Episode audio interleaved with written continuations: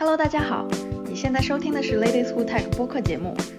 Ladies Who Tech 是中国最大的科技女性社区组织，同时在东南亚和北美也设立了分部。我们的线上活动以促进不同行业、不同资历、不同国家之间的知识交流与社群建设为使命，欢迎来自全球科技领域各行业的女性分享她们的项目、经验、知识和观点。动，大家好，欢迎大家来参加今天的 Ladies Who Tech Digital 的线上活动。我是主持人三三。那在开始之前呢，照例介绍一下我们的组织和活动。Ladies Who Tech 呃 Digital 是一个非营利性组织，我们每个月会举行一到两场线上的分享活动，邀请来自全球科技领域各个行业的女性来分享她们的经验、知识和观点。增进职场女性的交流和学习。我们分享的内容呢，包括软件工程、数据科学、职业发展、软技能等等。那如果有哪些话题大家想要听，或者你想要作为嘉宾来做分享，那都欢迎联系我们，说出你的想法。屏幕上大家可以看到，我们在不同平台上都有一些账号。那还有一些平台有账号最近新开的，没有列在这里，包括豆瓣、小红书，可能大家也是通过那些渠道知道我们的。接下来呢，就是我们今天的分享会。主题是让有效反馈在职场流通的科学和艺术。反馈这个概念，可能大家都会觉得，嗯，我是很熟悉的，因为我们在校园里面就会收到，比如说，呃，老师的反馈啊，会有一些成绩的评价；到了职场上呢，会收到一些上级的评价，或者是合作方的评价，定期也会有，比如说绩效考核啊、胜任力的评定之类的。那这些就等同于反馈吗？怎么样的反馈才是有效、有价值的呢？我们怎么从反馈里面充分吸收养分，去帮助自己实现职场进阶呢？今天我们的嘉宾杨子会带来非常有趣而且系统的观察，可能会颠覆你对之前对于啊反馈的一些认知。啊，杨子是博士毕业于纽约州立实习大学，目前他在一所啊 K 十二学校 Avenues 担任研究员。他负责开展呃面向家长、学生、教职员工的调查和研究，因为他的工作跟反馈非常密切相关，这也帮助他更加系统的认知了反馈在学习成长中的作用，也获得了很丰富的一手体验。他自己也通过这个有效的反馈，在这个过程中不断的受益。那我们今天的活动就是也希望能够听到他的一些分享。好。那我这边暂停共享给杨子。呃，大家好，呃，首先谢谢主持人的介绍，我是杨子，非常荣幸能够在这个周末和大家一起来讨论关于分享反馈啊的我的一些想法和见解。那首先就是我一开始向主办方建议了这个话题，是因为我觉得在我们今天的生活里面，我们听到越来越多的声音在说我们要成为终身的学习者。那我们如果认可了学习它在我们生活工作里的重要性，我觉得我们还是有必要去比较严肃的讨论一下如何让反馈更有效，因为我们是需要一定的信息帮助我们去了解自己的优势在哪里，然后去诊断我们的呃弱势在哪里，然后我们要怎么样去调整进步。再来一点呢，就是在职场里面比较实用的。就我们可能已经开始要给自己的同事某种意义、某种形式的反馈。如果你非常幸运，在一些企业文化比较开明的公司工作，那可能你想成为一个领导者，如何去扮演好一个导师的角色，从你的同事那里汲取他们的智慧，激发他们的潜能，也是你领导力非常核心的一个部分啊。所以呢，我希望今天分享的内容对大家会有所启发。呃，首先呢，就是做一个我自己的自我介绍吧，因为我觉得当你嗯更好的了解到我，呃，就是接下来要反呃分享反分享的内容，它是由什么样的经历所塑造的，可能你就会呃对它的局限性啊、适用范围有一个更进一步的了解。那这里呢，就是我一个简单的教育背景，其实我觉得它真的非常的普通。但对于我来讲，我过去三十多年来接受到的教育最大的痛点，并不是普通，而是有效反馈的缺失。从人生的导向来讲，我觉得在我初高中阶段听到最多的就是你不要跟我谈理想，你擅长什么？你唯一要做好的一件事情就是考一个好大学。那具体到如何去提高成绩这些比较技术性的方面，走的也是那种重复性的题海战术。等我到了美国留学的时候呢，去的也是非常放羊式管理的公立大学，分到学生自身身上的资源和精力还是比较有限的。就比较依赖于我自己去摸索，呃，我的兴趣爱好是什么，我的强项是什么。嗯，大家看到我在这里，其实也是有很多碰壁，然后走了很多弯路。等我到了博士研究生阶段，就更有意思了，因为那个时候一方面自己还是学生，在接受啊导师的指导，但同时自己又要去给本科生上课，那个时候就更加感触到，很多时候我们是缺乏。教育理念的培养和教学方法的培训，我们其实并不知道应该怎么样去通过反馈，通过良好的沟通形式去带领大家进步的。呃，在很多时候，我常常会有一种我在遛我自己的感觉。比较幸运的是呢，我工作以后终于补上了这一课，因为我工作的单位它是一所学校，呃，领导层他还是很愿意把就是教学里面那种教学相长啊。呃，倾听学生的意见，然后激发学生的潜能这一种教学理念带到对企业文化的塑造里面中去。我自己的直属领导他也很乐意把他就是自己非常丰富的教学教育经验带入到对我业务的指导上去。从我具体的工作内容来讲呢，我觉得其实跟反馈也是紧密相关的，因为比如说你去搜集数据，然后分析数据，然后去做一些调研。呃，向决策层提供一些呃想法，然后去帮助他们做决策上的调整。那从一个机构的层面来讲，其实也是反馈中的一环。同时，我也跟 HR 的呃团队有一些更微观一点的合作，就是帮助他们去了解一些还有困难的小团队，他们的痛点在哪里，怎么样帮助他们建立一个比较良好的知识性的团队氛围，鼓励大家去互相分享他们坦诚的意见。那我接下来要分享内容就是基于我这几年来对我过去教育的一些反思啊，工作里面学到的一些经验和知识，希望对大家有所帮助。那我一开始就还是想跟大家一起讨论一下，我们在说反馈的时候，我们到底想要的是一个什么样的信息？在厘清了反馈这个概念之后呢，我们就可以继续去讨论一下。我们如果想要有效的反馈流通起来，我们还要做一些什么样的准备工作？这个既有机构层面的，也有我们自身的心理建设。然后最后，嗯，我就会去分享一些比较具体一点的小建议，就说小工具，大家怎么样可以去啊分享反馈？嗯，到了最后呢，我就会提一下，既然我们是个女性的小组，啊，在嗯职场性别不平等这一块儿，我们还看到了哪一些？呃，挑战，然后我们还可以做一些什么？然后希望对大家有所帮助。在这里呢，我想分享两段话给大家。其实他们都是分别在对反馈做一个定义。这个定义它并不是说啊教科书般的定义，就是考试你要选择有很多定义。但我对这两段话还是非常喜欢的。我觉得它指出了一些我们认知上的一些盲区吧。第一段话我比较喜欢它呢，是以下几个关键词。首先就是呃，它反馈其实是会引起我们情感上的一些张力的存在。嗯，这个既有我们在给反馈的这个过程，也有反映在我们接收反馈的这个过程里面。啊，人是情感性的动物，我们就比如说接收到一些表扬，我们会有啊非常的兴奋，也有可能非常的自满，就处于一个很很膨胀的状态。也有可能就是啊，英雄所见略同，我跟你真的是一拍即合。那我们收到一些批评性的意见的时候呢，可能就会有那种负面的情绪出来，我们就会觉得很沮丧，或者就觉得自尊心被刺痛了。我们在跟别人沟通交流的时候，也会受到这种情绪的影响，在想我要不要跟他讲这些话。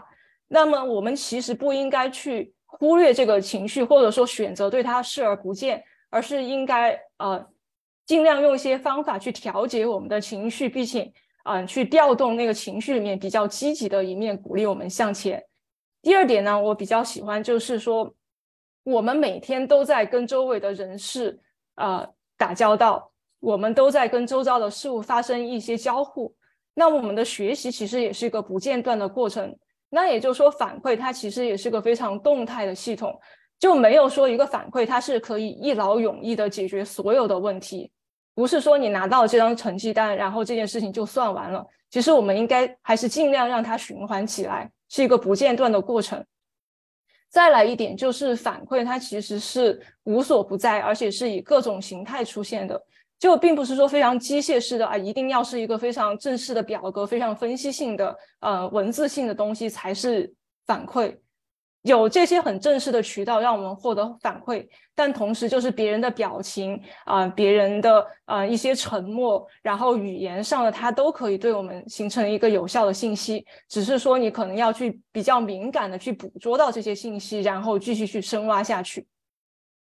那第二段话呢，它其实就是谷歌字典对于反馈的一个定义，非常的简单，但我觉得它也总结出了三个我非常喜欢的关键词。第一就是信息。因为我觉得我们提到反馈其实是需要信息量的，因为反馈拿到它最终的目的还是要帮我们进步，让我们知道下一步应该怎么做。没有信息量的反馈只是一个粗暴的批评，或者说是非常简单的表扬，它都不构成信息，不不是一个好的反馈。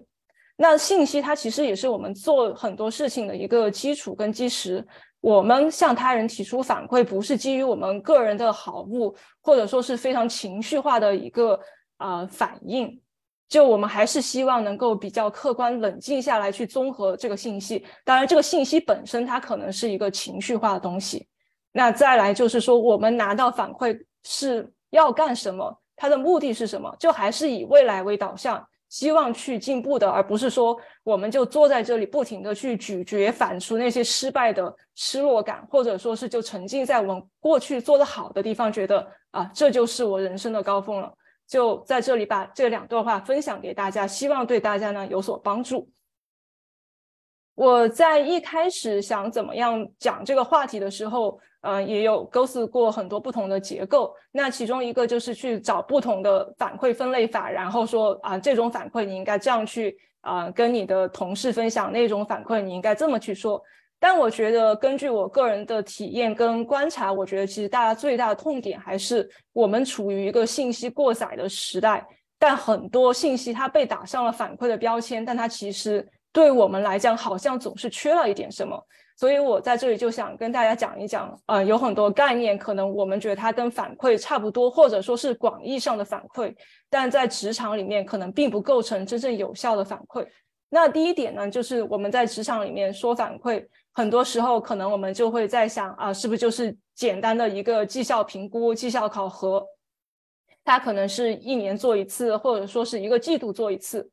就我个人的观察和理解呢，我觉得它并不是一个好的反馈机制，尤其是当你的机构只依赖于这一种机制去交流反馈。首先，我们可以考虑这一下这种机制它设立的初衷是什么。它可能并不是真正为了发现缺点，然后去鼓励员工去成长。它的出发点不是着着眼在员工身上，而是说一个机构它的 HR 需要对资源进行整合的时候，它需要一些相对而言比较定量的信息去说啊，这一位啊可以升职加薪，那一个不好意思，你明年就不用来上班了。啊，就是相对而言是一个比较简单粗暴的很多人为的节点。那说到人为的节点，其实就说。当你只有一个季度或一个年度才能拿到一个反馈的时候，它从频率跟时机上来讲都是呃不是最理想的。呃，频率就不说了，因为频率一旦低了，你拿到的反馈就少了。而且我们的学习它是一个不间断的过程嘛，那就涉及到时机这样一个问题。我们拿到反馈的时候，其实是需要去比对我们做一件事情的流程是怎么样的。我们当时做这件事情犯这个错误的时候，我们的思考过程是怎么样的？我为什么那一刻感到害怕？我为什么那一刻我觉得啊就这样吧，我呃就疏忽大意了？或者说那一刻我做这件事情，呃我的思维导向是怎么样的？我的切入点是怎么样的？如果那个反馈不能够让你回忆起来你当时做这件事情的心理活动是怎么样，你的思路过程是怎么样，很多时候这个反馈它可能也没有办法让你更好的消化吸收。那还有一点就是我们人的记忆力是有限的，我们的认知也有很多缺陷。当你的上级只依赖于这种一个季度或者一个年度的机制去给反馈的时候呢，它也会有这种 recency bias 啊，就是说。过度的依赖最近发生的事情，嗯，去对于员工的表现进行一个评价。那我们之前提到信息，如果我们基于的信息是不够全面的，是比较呃以偏概全的，那可能给出他人的反馈呢，也是效用也是有限的。嗯，再来就是说到信息，我们要思考，在这种机制下，我们拿到的反馈，它的信息量到底有多少？呃，很多时候，嗯，就会有不同维度的去打分，然后简单的那种，呃，一到十的那种，呃，在问卷调查里面很常见的 Likert scale，或者说一些千人一面、非常面目模糊的评语，这些东西，我们很也很难，就是根据它去采取一个行动，了解到我们的盲区在哪里。呃，所以呢，这个信息量它可能也是不太够的。再来就是我们人，嗯，做事或者跟周围的信息做交互的时候，也是社会性的。那这个评估绩效考核这一类反馈，它也是跟职场的形象，然后还有一些物质的奖励是直接挂钩的，比如说升职加薪，这个也会非常大的影响我们如何去面对反馈、吸收反馈。就比如说你拿到一个不好的考评，然后影响到了你的升职加薪，那个时候你就会进入一个非常焦虑的，呃，非常防御性的一个心理状态。那那个时候你可能想到的第一点不是冷静下去，冷静下来去想啊哪些对我来讲是中肯的，哪些我需要进一步的沟通，而是说赶紧把这个锅甩出去，或者对自己进行辩护。那对于拿到正向的评语的。嗯，同事来讲呢，可能也会进入那种啊，我既然升职加薪已经到手了，那我为什么还要再去找事去向我的领导或者同事去询问啊？我还有哪些地方做的不够，或者说是你给了我正向的评价，你到底觉得我做的好在哪里？能不能再解释一下啊？你可能就没有动力去这样做了。那另外一个跟反馈呃。嗯，比较相关的就是在职场里面常见的，可能就是纪律性的警告啊，或者处分。这个呢，我觉得任何机构它都是需要纪律性的警告或者处分的。它并不是，它虽然非常的严厉，但并不是说完全没有用的。因为任何一个社会群体，它可能都是需要这种机制去维护它运作起来最基本的一些行为上的规章制度。但是呢，可能它也不能构成一个好的反馈。因为往往当我们需要给他人一个比较严厉的警告或者批评的时候，那可能做出来的这件错误的行为啊，已经是无可挽回，或者说它造成的损失已经是非常巨大了。在职场上面，我们说给反馈，既有业务上的，也有行为上的，不是说行为上的东西我们就不可以给反馈，而是说行为上的反馈跟业务上的反馈也是同样的道理。呃，你可能在做出一件非常严重的错误之前，比如说你骚扰了你的同事，或者说违反了某些安全规则之前，可能你就已经有意识上的呃推动，让你做了很多其他更细小的一些错误。那这个时候，如果我们给反馈给的太晚了，那这个时候其实不管是对于这个同事而言，还是说对于单位本身而言，都是来的有点太晚了。那再来呢，就是我。始终是认为，就是说这种严厉性的、严厉的纪律性的处分，还是应该用于规范行为上，而且是比较低、最低标准的行为规范上，而不是用它去调动员工的积极性，刺激他去找到自己的呃优势啊，开发他的潜能。如果一个公司已经开始用这种严厉的手段去鞭策他的员工，啊，要提高他的工作绩效的时候，那可能就是在对这种机制的一个滥用，很多时候只会适得其反啊，让他的员工觉得工作真的是一个惩罚啊，是个没有意义的事情。刚才我们提到一些跟反馈比较相近的概念，都是可能会带一些负面的批评性的啊，那很多时候有的同事就会说，或者有的领导他就会想，那我们就用表扬去调动员工的积极性。但其实表扬它作为一个正反馈，要想给出一个有效正反馈，往往比给出一个有效的负面的批评性的反馈会更难。因为很多时候我们在给表扬性的反馈的时候，就觉得啊，既然都是一个表扬了，那我为什么还要多去说它呢？那我们的表扬很多时候也是流于表面的，就是对一些嗯非常肤浅的呃。各自做一些评判，就比如说你很聪明啊，或者说是你很漂亮之类的，而不是集中在啊这位员工他具体做了哪些事情，是他在跟别人沟通的时候非常善于了解他人的想法，应用一些手段去照顾别人的情绪，挖掘别人到底的需求是什么，还是说他在嗯做一个项目的时候，他的思考非常全面，呃，他的思维非常的独到。就我们表扬还是希望能够表扬到点子上。而且这个呢，对员工他的积极性的调动也是非常有作用的，因为他会觉得啊，我花了很多心思做这件事情，我的同事、我的领导他都看在眼里，他会觉得特别的 rewarding。表扬呢，在职场里面很多时候也是会被滥用或者误用的。呃，一个比较简单的做法就是说我通过一些非常肤浅的、不真实的正反馈表扬去拉拢他人，获取别人的好感。嗯，这个呢，不管是上级还是下级，都有可能会做这件事情。那从下级来讲，可能就是非常简单的溜须拍马；那从上级的角度而言，他可能对他的权威不自信的时候，他为了团结他周围的人，或者让周围的人去支持他，啊，就会去滥用这种表扬。那还有一个比较常见的情况，就是流于形式主义的啊表扬，比如说美国人他们常说的这种三文治表扬法或者三文治反馈法。就我先说一点好听的，给这个对话起一个高调，然后中间就夹杂很多啊真实的一大堆啊批评，就是你这个做的不对，那个做的也不好，然后最后为了让这次谈话呃的结束显得不那么尴尬，又说啊其实你人还是不错的。那这种表扬呢，它其实都只是说为了让你好受，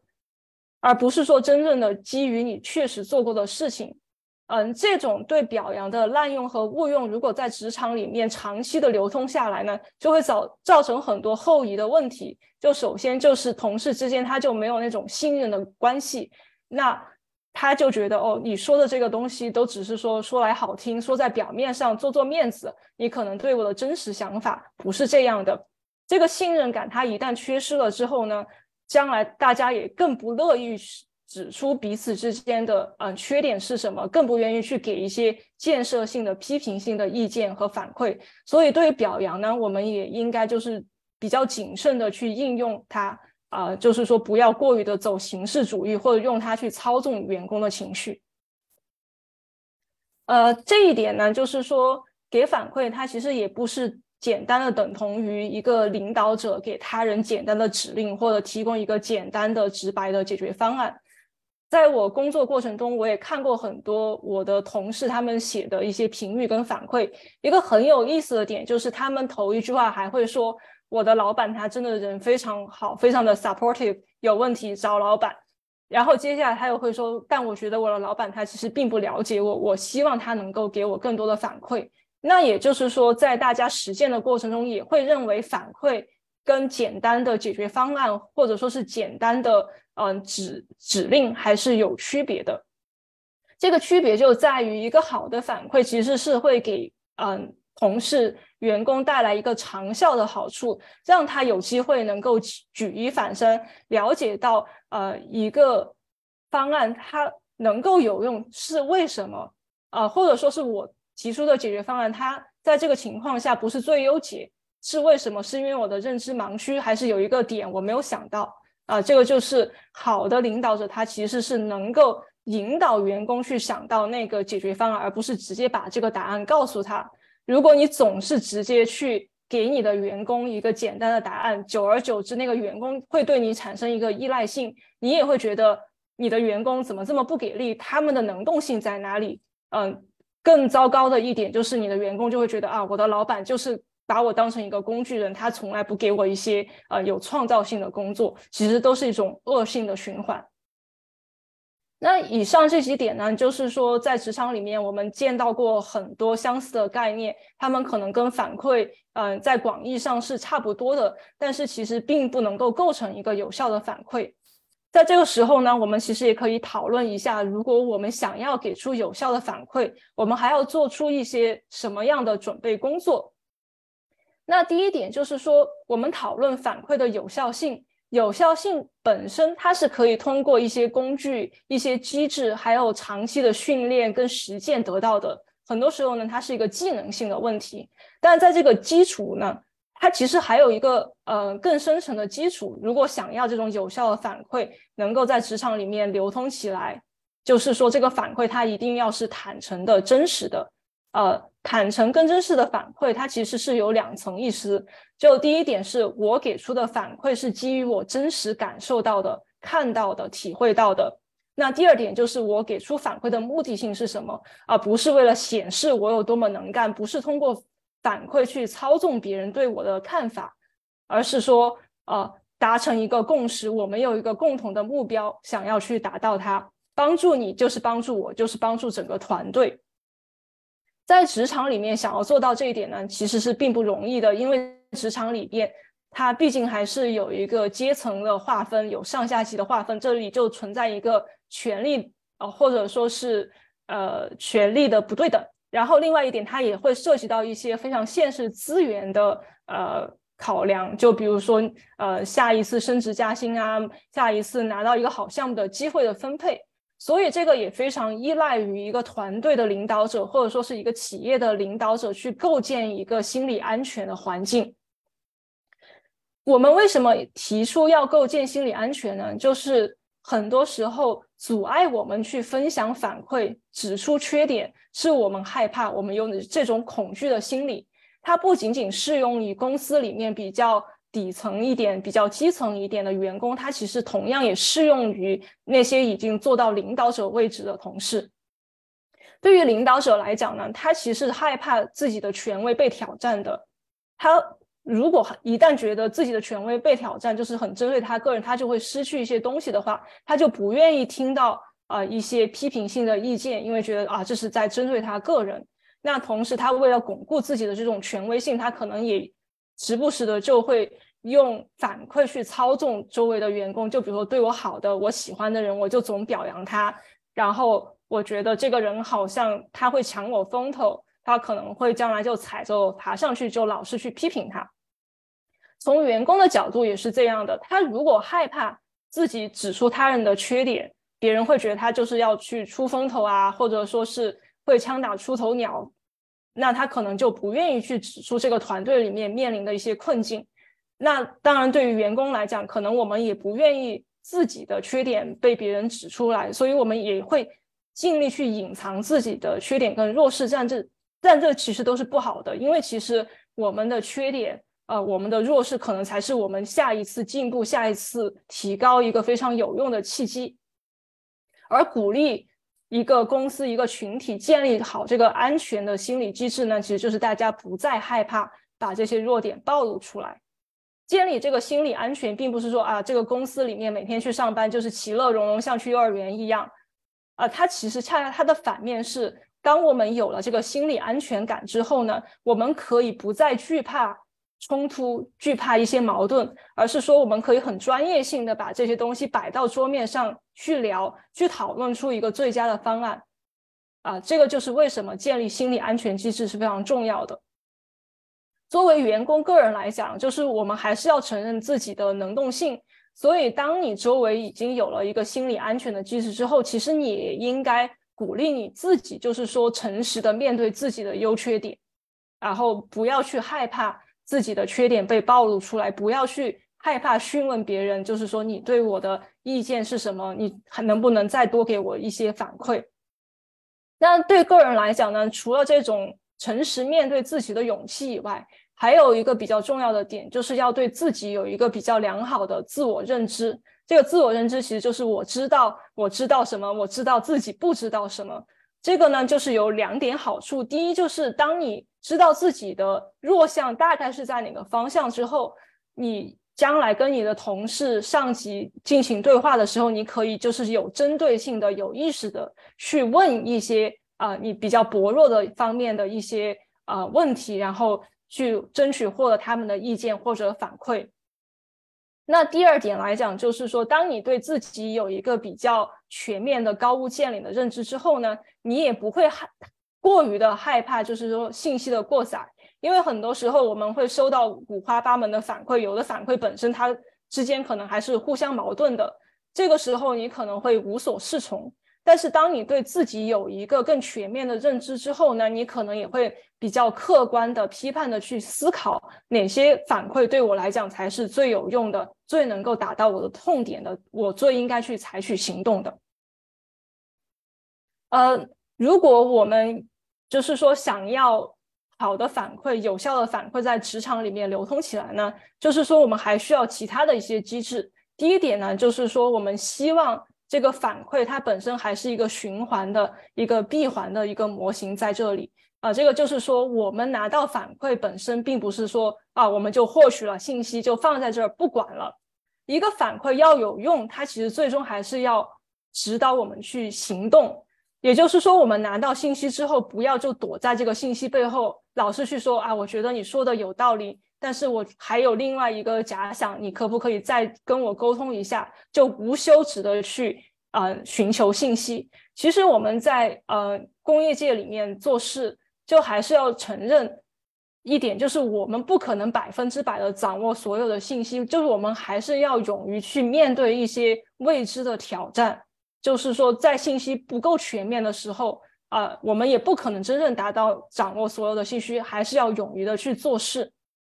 拿到信息之后呢，就是我们去进行了反思，然后我们要制定一个确实可行的计划，然后要去执行这个计划。当我们有了新的输出之后，我们再去想我们的就是说信息差在哪里，然后我们再去收集反馈，形成一个循环。否则的话，它就不是一个动态的系统，一个反馈它就只是孤零零的存在在那里，是对我们没有任何意义的。那另外一点就是说，我们要想反馈能够持续性的在一个机构里面、一个团队里面流通起来，就还是要让这个对话是一个双向的、持续性的对话。呃，原因呢有两点，第一点就是说，我们向他人索要信息，其实是别人在对我们进行一个输出和帮助。那这个时候，你就一定要呃去感谢他人对我们的帮助提供的意见，然后去给他一些反馈，就是讲你的想法是怎么样，你是怎么样看待这些反馈的。那对于别人来讲，就是啊，你用确实的行动在告诉他你的反馈是有价值的。那从另外一点来讲，就是说给你反馈的人，他可能是专家，他可能更有经验，他可能是你的上级、你的客户。他可能就某一个专业领域，或者对他的需求比你了解的更深入，但是在这个系统里面，他其实也有一个学习的过程。他在学习什么？他在学习你，他在了解你做事的思维是什么，在了解你你是怎么样看待这一个项目的。那所以其实这个反馈本身，它也是需要反馈的，他需要知道你是怎么想，他刚刚给出来的这个意见。然后进行适当的调整，或者说是去进一步的明确他给出的反馈到底是什什么意思啊？去梳理这个思维的过程。所以反馈本身也是一个反馈，啊，反馈本身它也是需要反馈的。那也就是说，我们呃在这里提到的，要想让反馈在一个机构里面流通起来，就第一要形成一个循环的过程，反馈一定要指导行动，然后再进入下一个循环。那第二点就是。反馈应该是一个双向的对话，而不是说我把这张成绩单扔给你，然后这次对话就结束，就把门关上了，或者说是我向你索要了反馈，然后就不再啊跟你进行进一步的沟通。这个就是啊这两点，我觉得是非常有用的。那接下来呢，我就想分享一些关于我们应该怎么样进入到分享反馈的对话里面。首先第一点呢，我就是非常的建议大家在跟你的同事，不管是上级还是下级，进行对话的时候，首先就是去明确一下，我们做这次谈话的目标是什么，我们做这个项目的目标是什么。它可以是比较长远的、比较宏观的一个目标，也可以是也是一个比较就是说微观一点或者说细节一点的目标。这样做呢，它其实是有两点好处，一个是从情绪上能够调动你的员工。因为我们在进入一次关于反馈的对话的时候，还是会有那种比较焦虑的感觉，因为就感觉是不是做的不够好啊？我们接下来要去调整了，就不是一个正向的情绪，然后也会有一个比较敌对的情绪在里面，就觉得啊，别人是不是要过来批评我，要挑我的刺了？但是我们一旦明确我们有一个共同的目标的时候，其实你就是把你跟对话者。之间的关系拉得更进一步，形成了一个同盟，你们是在一个一条船上面的，那这个抵触的情绪呢就会被呃消解很多。那第二点就是说，我们在说反馈的时候，很多时候我们都要去反思复盘，我们做过些什么事情。那如果我们一旦提到的是一些不好的事情或者做错的事情，大家就会容易陷入到啊很后悔的情绪里面。但是我们一旦先提目目标是什么，就会给人一种啊我们还有机会，我们还有很多空间可以去做。那大家的目光其实就不仅仅只是放在过去，也会想。考虑将来，就是去调动你的同事一个比较积极的正面的情绪。那这两点呢，都是关于情绪上面它的一个有效的作用。那从实践过程中呢，去明确目标也是有益的。第一点就是说，我们需要用一个目标去锚定我们到底要做什么。我不知道大家有没有这种情况，就是一开始你进入一个对话，有一个目标，然后说着说着就歪楼了。或者说是大家已经明确了一个目标，然后要去执行它的时候，就每个人都在提一个建议，然后最后就把这个东西越拉越大，越扯越远。但是我们一旦明确好目标之后，其实我们就是用这个目标来呃界定哪些呃行动是对他有用的，我们就可以界定行动的优先级。这个就是明确目标它的好处在哪里。那第二点呢，就是关于这个明确目标的实践意义，就是。你很多时候可能会发现，之所以会产生很多问题，是大家一开始对我们要做什么就是不明确的。一个领导者或者一个客户，他一开始有一个目标，他脑子里面呃想到这样一个目标，但是可能在跟呃下级沟通的时候，或者在跟乙方沟通的时候，那个乙方或者说是那个你的下属对这个目标的。呃，理解阐释可能是就出现了一定的偏差，那这个时候做出来的效果可能就是不理想的，跟你想要的不一样。那这个本身其实就是说，我们在厘清这个目标到底是什么的同时，可能就已经开始在解决问题了。就是说，厘清目标这个本身行动，它也是给反馈的一个过程。呃，第二点呢，就是说关于给反馈的时机和频率。一开始呢，我就提到，如果你所在的机构就只依赖于那种比较形式主义的季度性的或者说是年度性的反馈，它是不够的。但其实我们也要注意，并不是说反馈就应该是时时刻刻、无时无刻不在的。就因为很多时候取决于这个员工他现在的水平在哪里，或者说这个工作的性质，你还是要。给他一定的空间和时间去完整的体验一下做这个工作的流程是什么。如果你坐在旁边就不停的指指点点，他做一步你就说啊，这个公式你用错了啊，这个颜色你选的不对，这个设计它不好，你其实就是不停在打断他的思维，然后同时你也会给他一个感觉，就是你其实已经在给他发指令，在提供一些非常啊 micro management 的 solution。那这些其实也不利于他去消化、吸收、学习。然后还有一点就是说，很多时候给反馈的一个时机，就是我们要学会去感知对话者里他产生出来的一些情绪性的东西。就如果当你进入到一次对话里面，你感受到了对方的犹豫。啊，有尴尬的沉默，那这个时候很可能就是大家已经快要到那个问题的边缘，就差一层窗户纸了。这个时候呢，其实领导者，呃，就是说他如果做得好的话，他是能够适时的再进一步的去推动这个对话，去鼓励他把那些想说而不敢说的东西说出来。啊，当然这一点呢也是因人而异的。如果你确实觉得对方他目前情绪上还没有调整好、准备好的话，呃，可能你也不不能够就是说推的太过了，而是说，我觉得你现在还有很多话想说，你有很多意见，或者说对我刚才给出的反馈，你有很多不同意的地方，但是我非常理解，就是说在现在你还没有准备好去分享，那是我们还是要找个机会去继续把这个对话深挖下去，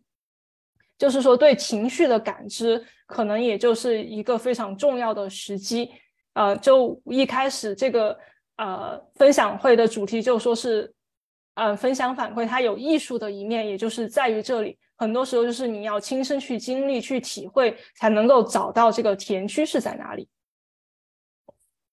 呃，接下来呢，我就会分享一些我个人比较认为比较有用的小贴士。那首先就是说，我们。领导者在进入到一次关于反馈的对话里面，我们就首先要去思考一下，我是不是真的拿到了一个比较全面的信息。嗯，这个呢，尤其是在于纠正你下属同事的行为性的问题上面非常重要。很多时候，可能你的客户啊，就给你打了一个报告去。嗯，complain 你的某一个同事做一件什么事情，然后或者说是你的领导跑来跟你说啊，你手下的人做了些什么什么不好的事情，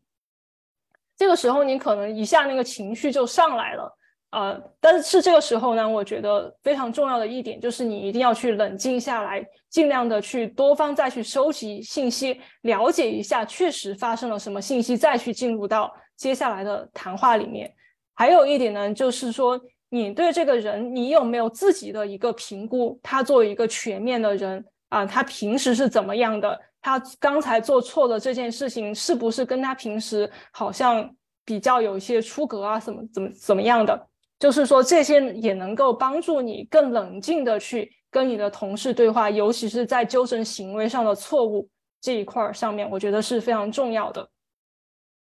第二点呢，就是我们在给反馈的时候，一定要非常清晰的解释出来，你做的不好的到底是什么样的，或者说我觉得你做的不够的点到底是怎怎么样的，就非常细致的解释出来，而不是说用一些很主观的形容词去描述它，因为这个时候大家就会觉得啊，原来你是这样想，但我不这样认为哦。就比如说你写一份报告。啊，我会去跟别人说，我觉得你的这份报告写的完全我就是看不懂你在说什么，也很难跟上你的思维。那么出报告的人他就会觉得啊，你这个都看不懂，我明明已经写的很好很详细了，你就是不懂技术的领导。但是我觉得一个好的领导者在沟通的时候，其实你是能够比较清晰的描述为什么你觉得这份报告它是会让你感到困惑的。就比如说，如果你的领导啊，你的拿到的这份报告里面有一些数字，那你可能就说啊，光有这个数字是不行的。我希望有一些情景性的东西去帮助我在这个环境里面理解这个数字它到底是高还是低。就是说有一个 benchmark。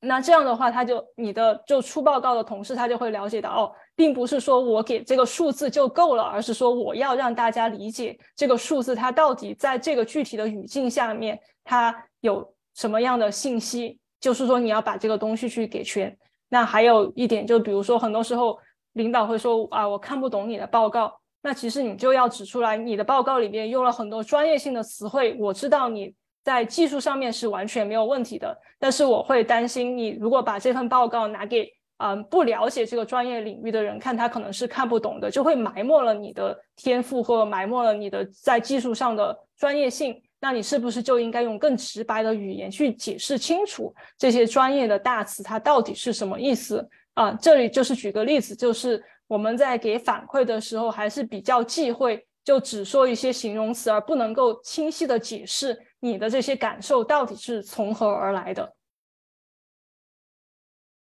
呃，我们在沟通的时候呢，也是鼓励领导者，就是说要展现一个同情心跟同理心。嗯，这个呢，就是。我们在现在的职场里面已经非常在强调，就是员工他是有血有肉的人，他的生活跟工作其实是有机的，互相结合在一起的啊。这个就是有很多层面我们可以做好一点，就比如说你要给你的员工提出一些批评性的意见了，或者觉得他目前的专业水平还不够，你可能一开始就上来就说啊，你这个做的不好，你怎么跟不上进度，怎么笨，教你不会，那可能你就是。打击到他，让他觉得非常的沮丧。但是我觉得有智慧的领导人呢，他其实是会说啊，我其实跟你一样，之前也是这样经历过的。这样其实也是通过这种对话拉近了你跟同事之间的距离，呃，让他感受到哦，是个人，他可能都会犯错，他都有个成长的过程。重要的是我们现在可以做一些什么，我们可以通过什么样的努力达到最后想要的目标。那还有一点，就比如说是呃。你看到你的同事他最近出了一些比较反常的事情，比如他以前业绩一直都很好，然后突然不行了，那你可能是不是也应该适当的去询问一下，是不是啊家里发生了一些什么事情？就是说要认知到这个人他其实并不只是一个简单的机器，他是有很多情感在里面的。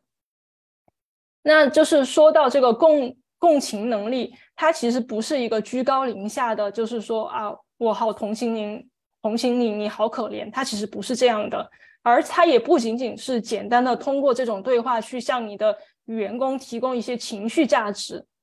呃，一个共情能力比较好的人，他其实最关键的一点是，他能够了解到你做这件事情是从何而来的，你的思路是怎么样的。呃，有了这个认知上的能力，他可能在给你的意见的时候，也更能够从你的角度出发，去向你提供一个好的反馈，而不是说我就把我过去的那套经验强加给你。那往往很多时候，这种反馈或者说是这种经验的分享和强加，是达不到一个比较理想的效果的。那第四点就是。我们一开始提到，在职场里面，我们其实已经有了很多给予反馈的机制，比如说是绩效评估。但其实我们也同时应该了解到，呃，有很多机制都可以让我们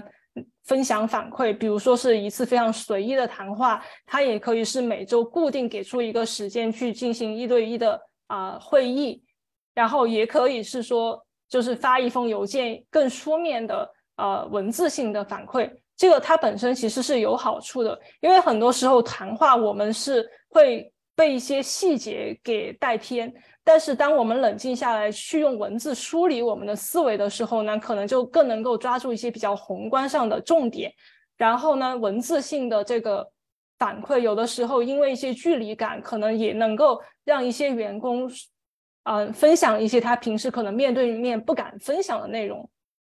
那当然，从一个大的机构来讲，如果你想了解，嗯，员工他整体的想法，那你可能就会需要去发一些调查问卷，还有一些，比如说啊，一百八十度的这种互评啊，或者说三百六十度所有员工给你的环评啊，当然还有一些，比如说二乘二的这样一种评价评估机制，它都是有用的。最关键的是，你作为一个领导者，或者说是。一个要分享反馈的人，你能否了解到每一种反馈形式它的优缺点是什么啊？通过了解优缺点，然后用不同的形式去交互的比对信息，那可能你的反馈也是会形成一个互补，让你的反馈从整体上来看更有效。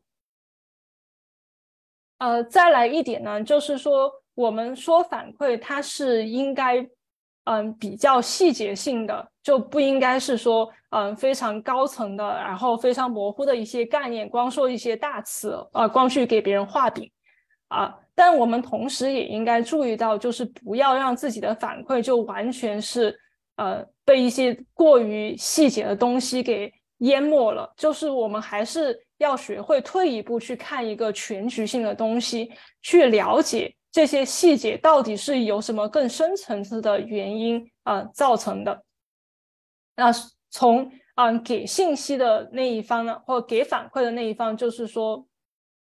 你应该多去解释啊，你有现在的这样一个反应，它底下的呃一些逻辑是什么？然后多去问你的员工啊，你之所以没有做好这件事情，到底是什么？是因为你？你在技术上面，就是说你找不到啊，你没有技术上的准备啊，就是说专业业务水平还不到，还是说你有一些认知上的盲区，还是说有一些其他的呃想法导致了你做一件事情做的不够好？那其实从呃那个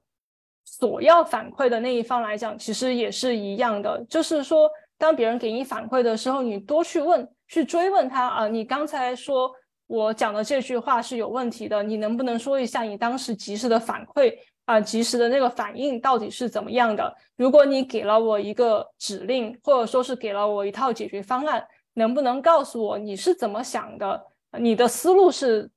从哪儿来的？你的出发点是什么？你想要达到一个什么样的效果啊？当然也可以去询问一些，就是说有没有什么高层一点的这个指导意见。这样的话，以后我再遇到类似的情况，我就知道，呃，应该是朝着那样的指导意见靠拢的。这个时候呢，它就能够形成一个比较好的举一反三的效果。接下来的一点呢，就是我们在分享反馈的时候，也应该多去注意怎么样去调动我们已经有的资源。我们已就是说，这一个人他已经固有的。呃知识结构，因为很多时候我们在说职场里面给反馈，它毕竟在跟在学校里面给反馈还是不一样的。学校里的学生他可能是一张白纸，但是我们的员工他二十多三十岁，他其实已经有了一套他比较完整的知识结构和认知体系。所以，我们还是要尽量的去激发员工自己去找出属于他的解决方案跟学习路径啊。那这个时候，呃，作为一个给出啊反馈的人来讲，就说你应该尽量避免去把你的这一套经验加到呃他人的身上，而是多去激发员工去想。就是说，你想做一件这样事情，那你有没有一个具体的计划？我们可以一起的去想这一套具体的执行方案。这样做呢，它其实有很多好处的。第一个就是你的员工他自己其实是最了解他自己的长处是什么，他做事的风格是怎么样的。当你引导他、激发他去为自己制定一套、制定一套解决方案的时候，啊，他可能就是说，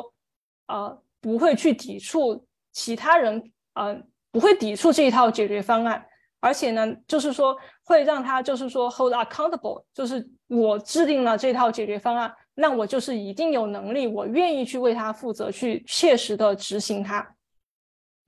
那从就是反馈的嗯接收方来讲，也是同样的道理，就是我们不要做一个被动的接收者，我们还是要去做一个主动的、积极的接收者。就是当你向他人寻求帮助的时候，你在问问这个问题之前，你有没有对这个问题有一个呃主动的思考过程？如果你想到了一套方案啊，你的思路是什么样的？你能不能够解释出来？然后你如果这套方案它行不通，你有没有尝试的去理解为什么它行不通？这个时候你去向他人索要反馈的时候，可能你的问题也会更有针对性。呃，那最后呢，就是说，我们把这个反馈分享给他人之后，作为领导者来讲，其实你的工作并没有完全的结束，你其实还有义务向你的员工提供啊很多支持，去让他有能力实行这套方案。那这个时候就有很多东西你是要主动的去向他提供的，或至少要向他去询问，就说啊，你是不是还缺少一些东西？这些东西它既可以是硬件上的，就比如它需要一个软件啊，或者说是嗯需要某一个工具，它也可能是政策上的，因为很多时候我们的嗯绩效不理想啊，或者说是我们做错了什么事情，有可能是有一套制度它不够完善。那作为领导者，我们发现了不完善的制度可能会导致员工犯错。那领导者，你是不是就是应该有魄力去在这个公司里面主动的去维护一套更合理、更有效的系统？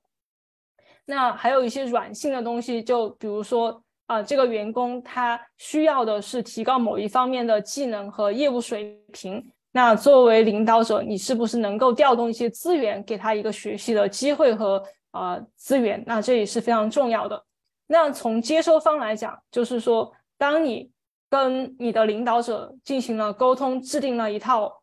行动方案之后呢，你也不应该害羞，就是说你应该去主动的去向他提出，我要去执行这套方案，我还缺什么东西，要去主动的去告诉别人，而不是说啊就害羞的说啊，那我就自己去想办法啊，或者说是就不管了，然后在后面回到这次对话的时候，就发现还是没有进步，就不要去羞于提出自己的需求。那最后一点也是最重要的一点，就是之前我也提到过，我们好的反馈它其实是应该双向的、开放的一个对话式的反馈。那首先就是作为一个领导者来讲，当你给完他他人一个反馈，就是你一定要让自己啊还处于一个开放的状态。当你的员工还要向你追问、向你索要资源的时候，你不应该就啊又隐退下去，就是说。你要让自己 available。那第二点呢，就是说，在我们嗯给完反馈之后，就是说你要向他人表达感谢，然后你有不清楚的地方，就是要继续去沟通啊，把这个话题深挖下去，尤其是这个东西对你很重要的时候。嗯，再来就是说，之前也提到，嗯，反馈它不是一个一劳永逸的过程，就在一些比较重大的事情上面，就你们可以说。一个星期、一个月之后，我们再回来，呃，再来讨论这件事情，看看我们之前提供的反馈是不是提起到了确实有效的作用，还是说在执行这套反馈的时候又遇到了新的挑战啊？就是让这个对话不停的进行下去，才能够真正的帮助我们的员工成长。呃，当我们接受到反馈之后呢，其实还有其他的工作要做，因为最重要的，我们还是要去消化、吸收这些反馈。啊，那从我们个人来讲，就是我们也要意识到自己认知上可能存在的一些偏差。就比如说，我们总会更乐于去寻求一些我们一开始就认可的信息。那对于一些信息跟我们之前想的不一样或者有矛盾的，我们可能就会去抵触它，然后去为自己做辩解。那这个就是不太好的一个，就我们还是面对那些啊跟我们之前想法不一致的信息，我们还是应该冷静下来，多去客观的分析它是否是合理的。然后在职场里面呢，其实我们在接收信息的时候也会存在很多偏见，就比如说是我们会用给出啊反馈者他们在职场里面的嗯资历啊，或者说他们的性别作为一个。呃，就是信号去用这个信号来判断啊，这个反馈本身到底是有没有用的？那其实这个是不太好的。就我们还是应该就事论事，就反馈本身，嗯，做一个评估，而不是说啊，因为这个反馈是一个呃资历比较深的人给出的，我就更信服他多一点。然后另外一条反馈，他是一个刚刚来的实习生给的，然后我就觉得啊，这条反馈他就不值得去考量。那这样做呢，其实就是不太好的。那还有一些其他的呃认知上的偏差，我们也要注意。当然，还有一些偏差是由我们收集信息的工具带来的。就比如说，在职场里面，我们很多时候去依赖一些大型的廉价的统啊那个调查问卷去收集的数据，它其实本身可能是有很多问题的啊。我们对这些呢，就是说也要有个认知，就是你通过什么样的工具收集到了什么样的反馈，那这个。工具本身，它是不是也会带来一些啊认知上的偏差或者信息上的以偏概全？啊，第二点呢，就是之前我也提到过，就是一定还是要对自己有一个比较全面的认知，帮助我们去更有效的、更有选择性的消化我们收到的反馈。嗯，说到反馈呢，因为一开始我们就提到了学习嘛，在学校里面，你收到反馈，你可以通过反复的做题啊，下一次的考试去看你自己啊，接受到了反馈之后能不能够提高。但是在职场里面，可能其实啊，你的领导是不会再给你一个家庭作业，这样这个时候就比较依赖于你自己去给自己布置一次作业。呃，找一个相似的任务，主动要求去领到一个相似的任务，看看自己是能不能够确实的通过消化刚刚拿到的反馈去提高自己，还是说啊中间又会产生一些其他的问题啊？最后一点也是我之前提到过的，就是反馈本身它其实也是需要反馈的，这个其实也是你在积极消化反馈的一个体现。呃，最后呢，就是我想说一下。我们很多时候在职场里面给反馈是抱着一个比较积极的态度，就希望有一个好的结果啊。就是我们在给别人反馈、给上级反馈的时候，我们希望我们的上级是一个很好的倾听者；然后我们在给下级反馈的时候，是希望我们下级能够展现出一定的学习能力。嗯，但很多时候呢，我们也要认识到，就事情并不总是像我们希要希望的那样发展。就如果这个事情它最后呃跟我们发展想象的不一样呢，就我们还是要认识到啊，可能这段关系，呃上下级的这段关系可能就事实应该是要呃终止了，就是呃就是我们应该就是说，其实从一个比较呃不良的这个职场环境里边脱离出来。那说到一个不太好的职场环境，我们其实。也是学会要保护自己，就比如说，你发现周围的同事他其实并不是很愿意接收反馈，但你可能发现有一些事情你还是想指出，那可能最好的做法就是你先去询问一下对方，你有一些想法，你是否愿意去听？然后对于一些上级，他可能非常的嗯自大，或者说他非常在意自己的权威性，那你这个时候在给他反馈的时候，可能就不要想着你是要去提高他啊什么啊某一个方面啊，或者说是去指出他一些比较深层次的原因，嗯到底在哪里，而是说更加的就事论事一点。有的时候我们给反馈也可以邀请第三方去给反馈，这个时候呢，其实也是比较常见的，就是啊一个公司内部的员工向你提供一些意见，然后你作为领导者可能觉得你已经。嗯，觉得他给出的东西是不可靠的。这个时候呢，其实我们适时的也应该让位于第三方，因为有的时候也发现同样的意见有第三方或某一个咨询公司向别人提供意见，然后对方就更乐于去去接收第三方提供的意见。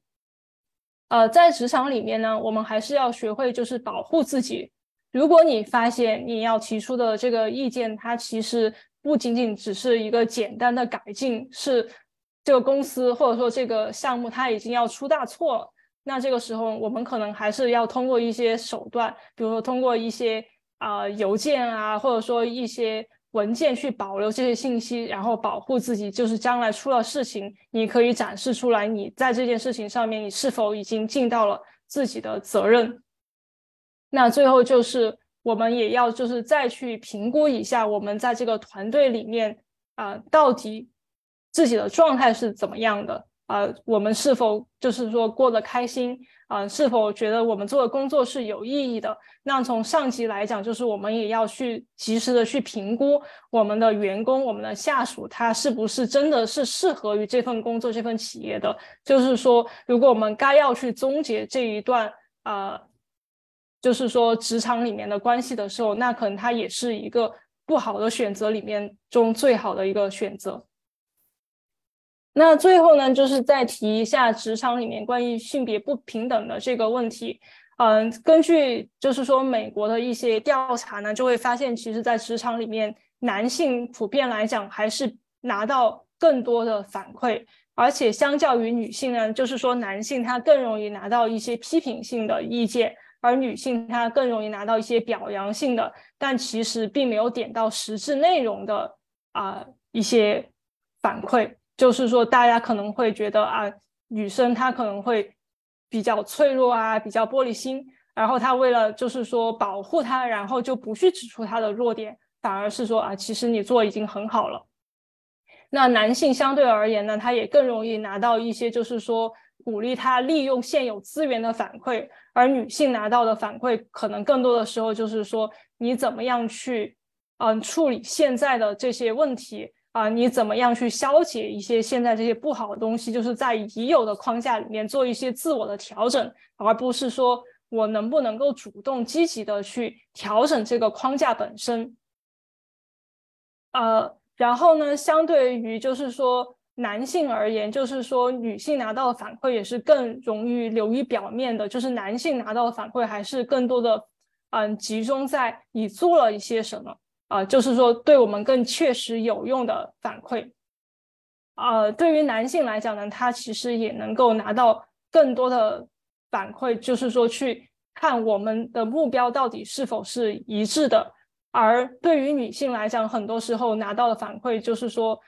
啊，你就是说让他去，是你怎么样去处理这些批评性的意见啊？把这些批评性的意见呢，女性也更容易跟自我价值挂钩在一起。那这其实会加重一些职场上的性别不平等。所以总体而言呢，就是在现在的职场上面，相较于男性，男女之间他收到的反馈本身其实是完全不一样的。然后对于就是说情感更细腻的很多女性领导者，或者说是共情能力更强的女性领导者，他们在给反馈的时候，其实也是有一定心理的代价的，因为有很多研究会显示。当女性或者说是共情能力更强的领导者在给出他人批评性的意见之后，他自己也会陷入一个相对而言比较沮丧的啊情绪中去。而且对于女性来讲呢，就是我们在社会化的过程中会更容易去考虑他人的想法。他本来这个是一个强项来的，就是说我们在给他人反馈的时候，可能就相对而言不那么直白，更愿意去理解别人的思维。到底是怎么来的？然后通过了解别人的思维去给出一个好的反馈。但他这个做法本身呢，其实也会带来一些比较负面的影响。就是比如说，该你去建立你的权威，该你去发出指令的时候，你反而会用一些比较柔和一点的词，好像是在向别人提建议的词去表达你的命令。然后这个时候，很多下属他可能就觉得啊，你是不是对你的权威不够自信？他可能就不太愿意去执行你给出的命令。呃，所以呢，我觉得在职场里面，就是作为女性，我们还是不要羞于去分享我们的反馈，一而且就最关键是我们给出的反馈不应该只是局限于团队内部。就当你跟你的客户沟通的时候，或者说跟你的领导者沟通，或者其他的团队沟通的时候，如果你觉得你的团队里面有某一位女性她做了一件嗯比较积极的贡献，我觉得就是在。